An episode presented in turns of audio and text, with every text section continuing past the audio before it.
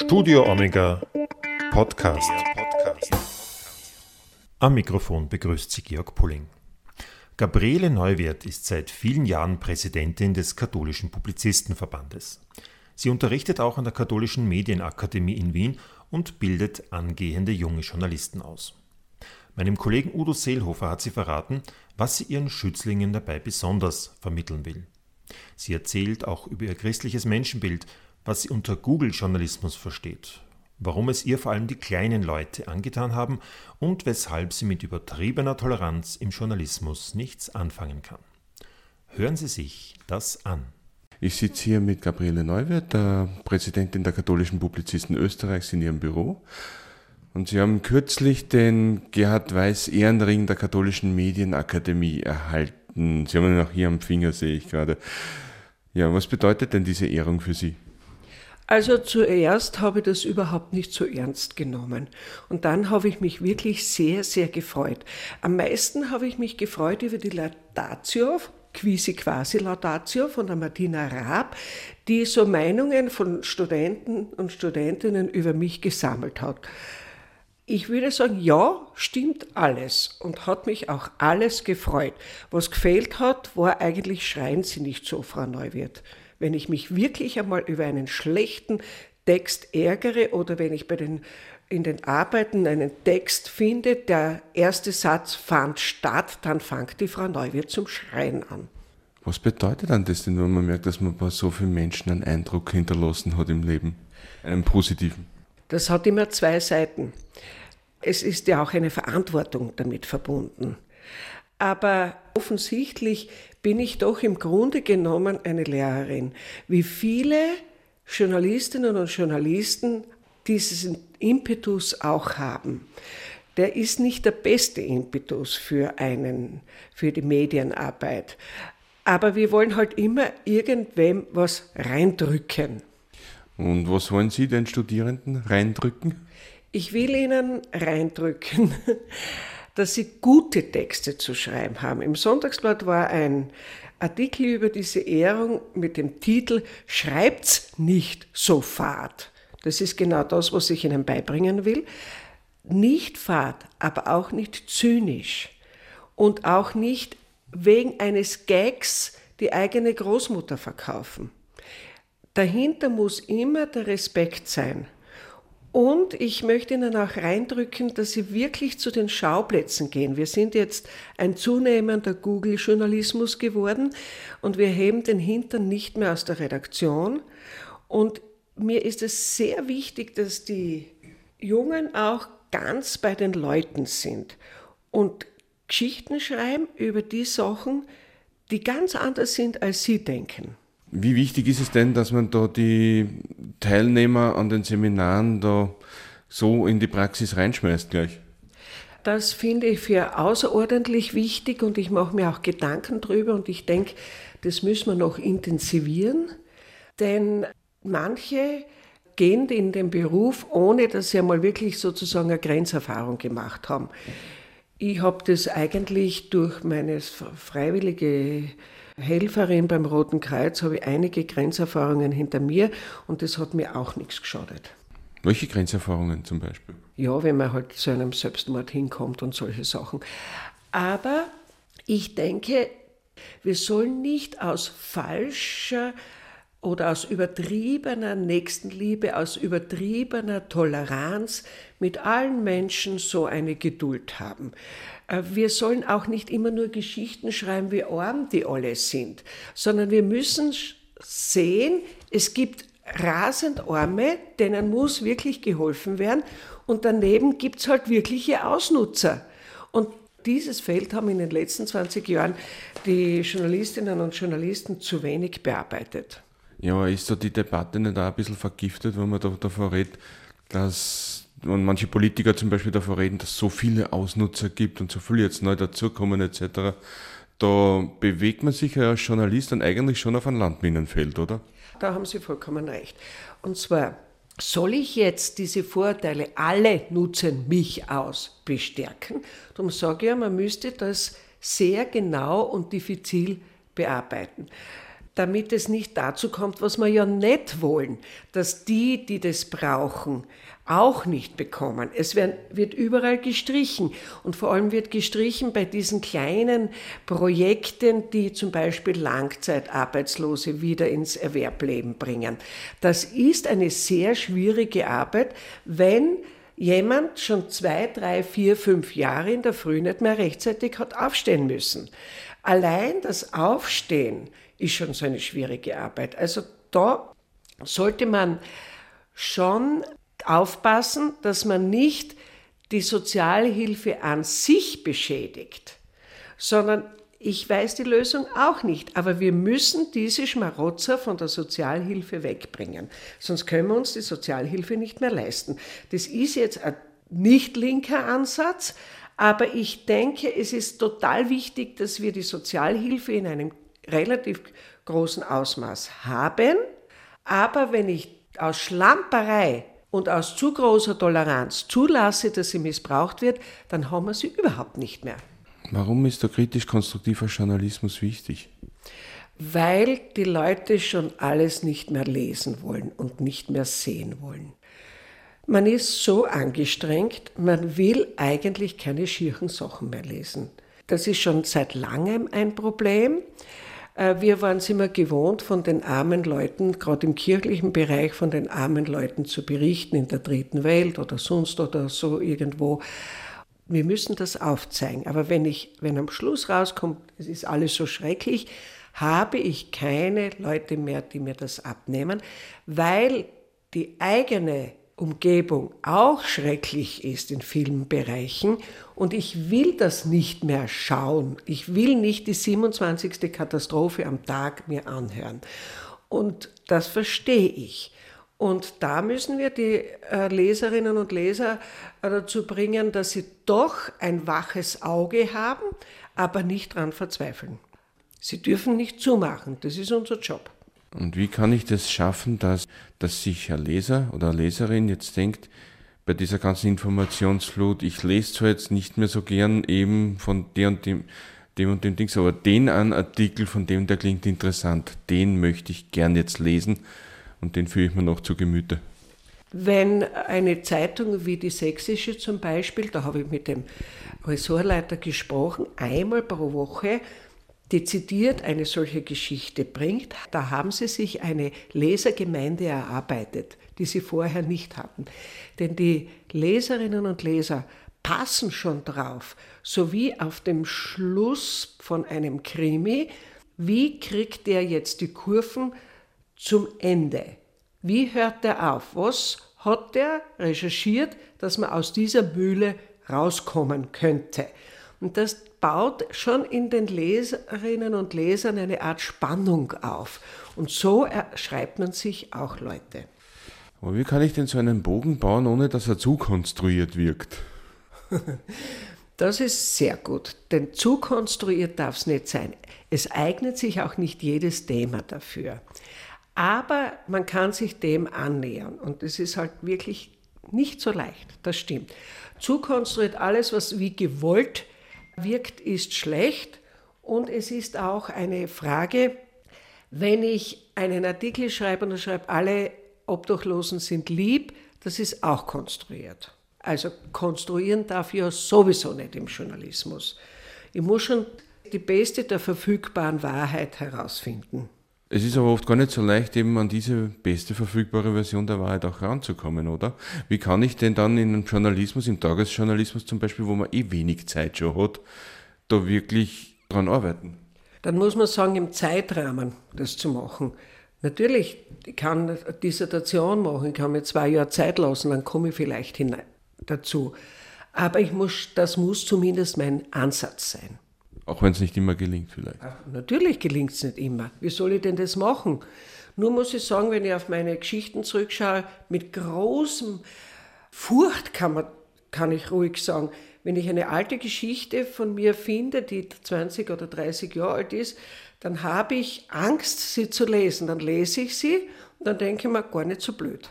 So ist mir jetzt einmal bei einer Geschichte von mir gekommen. Ja, ja man hat wirklich Angst, dass man denkt, um Gottes Willen, was habe ich da wahrscheinlich für ein Blödsinn geschrieben? Nein.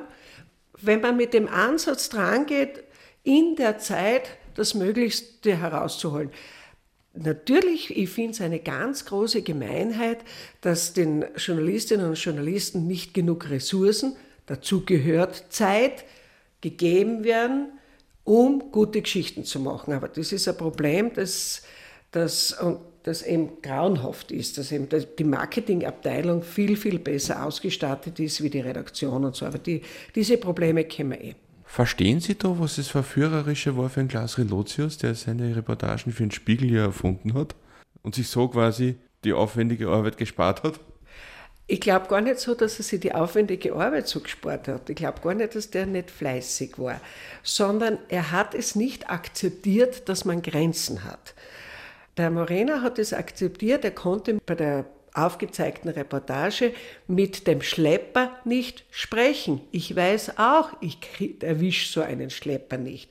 Und er gibt es zu. Und der Relotius hat halt den Schlepper erfunden, weil er es nicht ertragen hat, meine Interpretation, an der Recherche zu scheitern. Und ich gehe mit dem Fehler vom Standard, der gesagt hat, der Spiegel hätte ein eigenes Format erfinden sollen, so ungefähr wie Reportagen Halbert erfunden. Denn es ist ein wirkliches Vergnügen, diese Reportagen zu lesen. Und ich äh, habe mit meiner Schwester, die ja Autorin ist, über diese Relotius-Geschichte oft gesprochen und ein Autor eine Schriftstellerin kapiert, zumindest sie kapiert nicht, was uns Journalisten dabei so aufregt. Also ich habe mir das auch gedacht, dass ich mal dann die, ich habe es dann erst rückblickend gelesen, ich habe ihn vorher gar nicht gekannt. Ich habe mir gedacht, der Mann hätte wirklich Schriftsteller werden sollen, der hätte Fantasy-Autor werden sollen, dann wäre er jetzt in, auch im Spiegel, nämlich in der Bestsellerlisten drinnen, aber er hat eigentlich im Beruf verfehlt, oder? Es gibt das Format erfundene Reportage nicht. Ich denke, er hätte gar nicht müssen Bücher schreiben, sondern mir gefällt es vom Fiedler, die Idee super. Und äh, wir haben ja äh, unsere Jungen, mache ich ja immer aufmerksam auf die Journalistenschulung in Liechtenstein, die ist immer gratis, habe ich gerade wieder ausgeschrieben. Und einer von den KMA-Absolventen hat ja den Rolotius bei einem Seminar in Liechtenstein erlebt. Und das ist einfach, der ist einfach toll, der ist einfach gut. Und wenn ich schon so ein Talent habe, ist es schade, dass der jetzt zerstört ist. Dieses Talent ist jetzt momentan stillgelegt, nicht? Und Bücher sind Bücher und, und Journalismus ist Journalismus. Und diese Grenzform wäre, diese Grenzform der erfundenen Reportage wäre natürlich gefährlich. Aber wenn ich sage, es sind erfundene Reportagen, sind glaube ich, es könnte das Element Reportage beleben. Wenn ich sage, es ist erfunden. Jetzt hat ja der Spiegel einen Kriterienkatalog eingeführt und viele Leute haben gesagt, das ist jetzt der Tod der Journalistengattung Reportage. Was sagen Sie da dazu? Ist die Reportage tot oder kann man es noch retten? Na, die Reportage wird, glaube ich, überhaupt zunehmen. Denn die Reportage hat ein, etwas sehr Wichtiges, sie hat nämlich ein Unterhaltungselement. Und wie gesagt, das ist ja wie ein Krimi schauen oder sonst ein Film. Ich habe einen Aufbau und ich habe einen guten Einstieg und ich habe Spannung.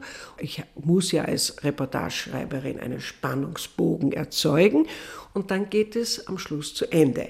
Also die Reportage, wenn sie mich hineinzieht, wird überhaupt die Gattung sein, die am beliebtesten sein wird, denke ich.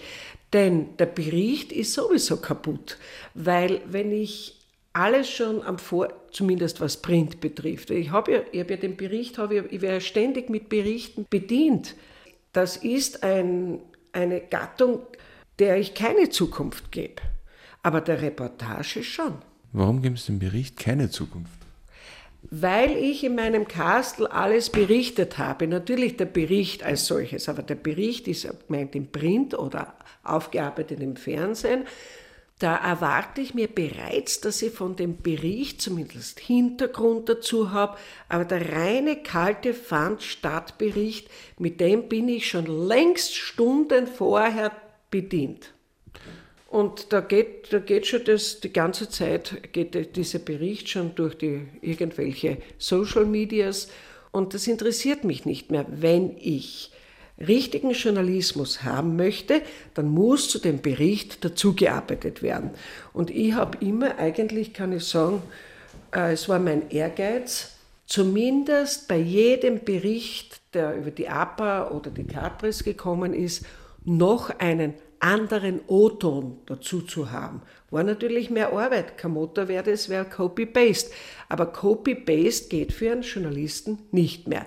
Und die, die die Berichte machen, sind natürlich auch Journalisten, die ganz zuerst die Berichte machen.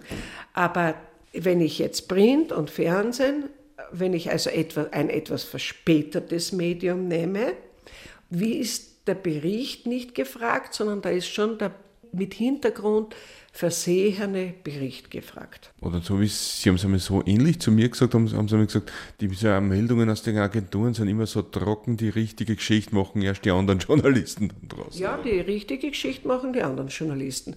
Die Agenturmeldung muss trocken sein. Die Agenturmeldung ist ein Steinbruch, auf den man sich verlassen können muss.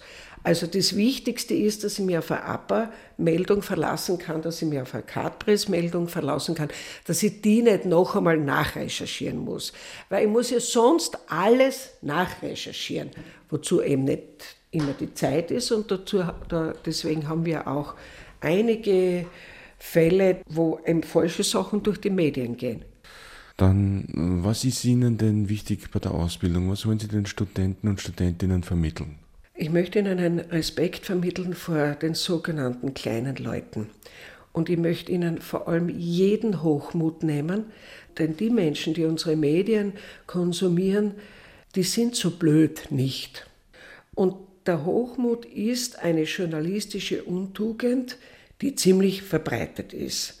Und ich möchte Ihnen auch vermitteln, was wirklich meine Überzeugung ist. Der Lokaljournalismus, verdient die besten Leute. Alle Studierenden, die kommen, wollen beim Standard arbeiten oder beim Fernsehen oder so. Dabei spielt sich das Leben im Lokaljournalismus ab und spielt sich die wirkliche Demokratie im Lokaljournalismus ab. Und wenn ich dann nicht in die Gemeinden gehe und die Schweinereien, die manche Bürgermeister machen, aufdecke, und das passiert eben ganz selten, dann ist da ein Versäumnis, das der ganzen großen Demokratie sehr schadet. Also guter Lokaljournalismus ist sehr wichtig. Ich bin gerade dabei, jetzt ist äh, die Buchhaltung in der Gemeinde von der Kameralistik weg und das ist jetzt also seit heuer. Und ich bin gerade dabei, ein Modul zu erarbeiten, wie lese ich einen Gemeindebudgetvoranschlag und ein Ergebnis. Also damit ich dann sehe, was da drinnen falsch ist. Damit ich sehe, halt, das kann ja nicht stimmen. Ich sage den Studierenden immer, bitte tut's, tut's, tut's die Zahlen anschauen, tut's multiplizieren, subtrahieren und Schlussrechnen und schauen, ob diese Zahl ein Ausreißer ist. Und beim Ausreißer muss man dann ganz genau nachfragen.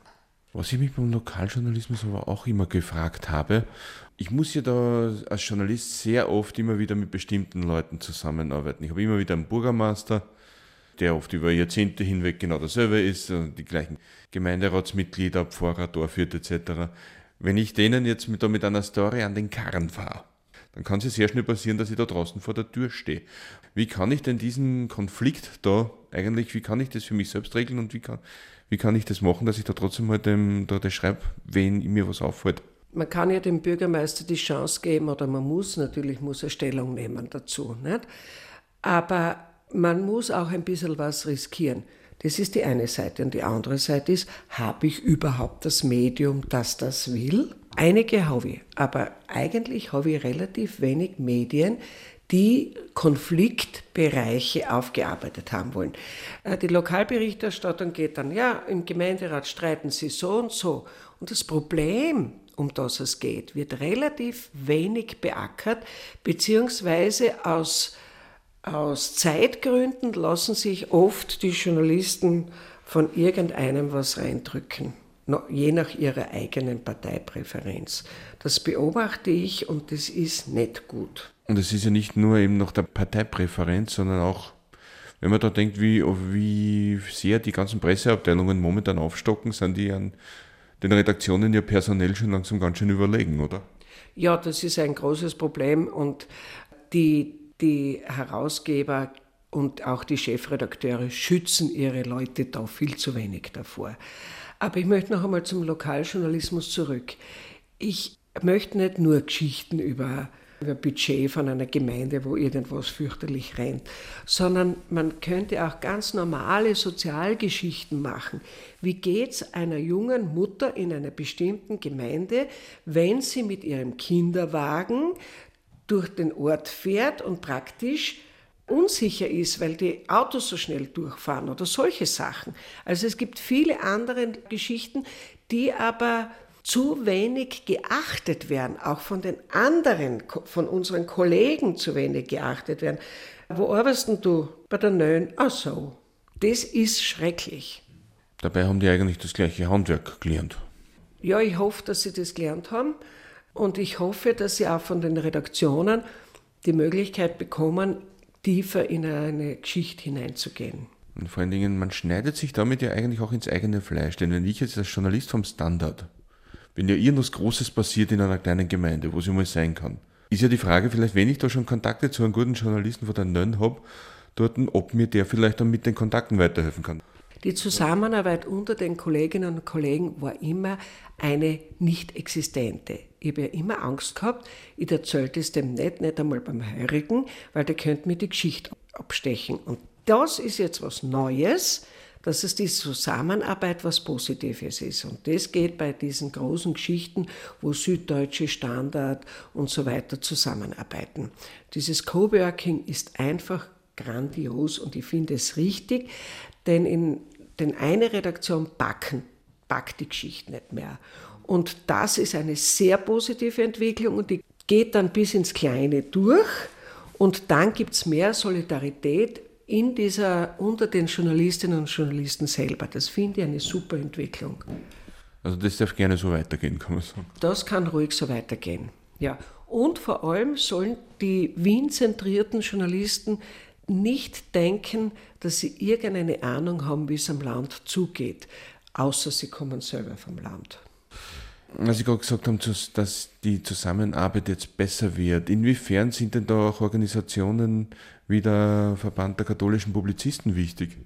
Wenn die Kollegen einander treffen und, und Vertrauen zueinander haben, dann passt es schon. Und es war früher auch schon so, dass man dann diese Leute angerufen haben und gesagt, du, ich habe keinen Durchblick, ich kenne mich da nicht aus, wer liegt da?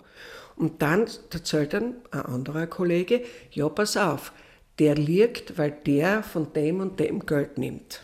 Nicht? Also, dass man dann zumindest weiß, worauf man sich dann eher verlassen ja, kann. ein bisschen verlassen kann. Das ist also, das Vertrauen unter den Kollegen ist halt auch sehr wichtig. Bei uns ist es so, dass sie, ich denke, da ist die Hemmschwelle, dass man anderen um Rat und Hilfe bittet, kleiner. Weil man denkt, Menschen, die sich dem christlichen Menschenbild verpflichtet fühlen, wie bei uns auf der Homepage umsteht und auf unserem Banner, mir helfen.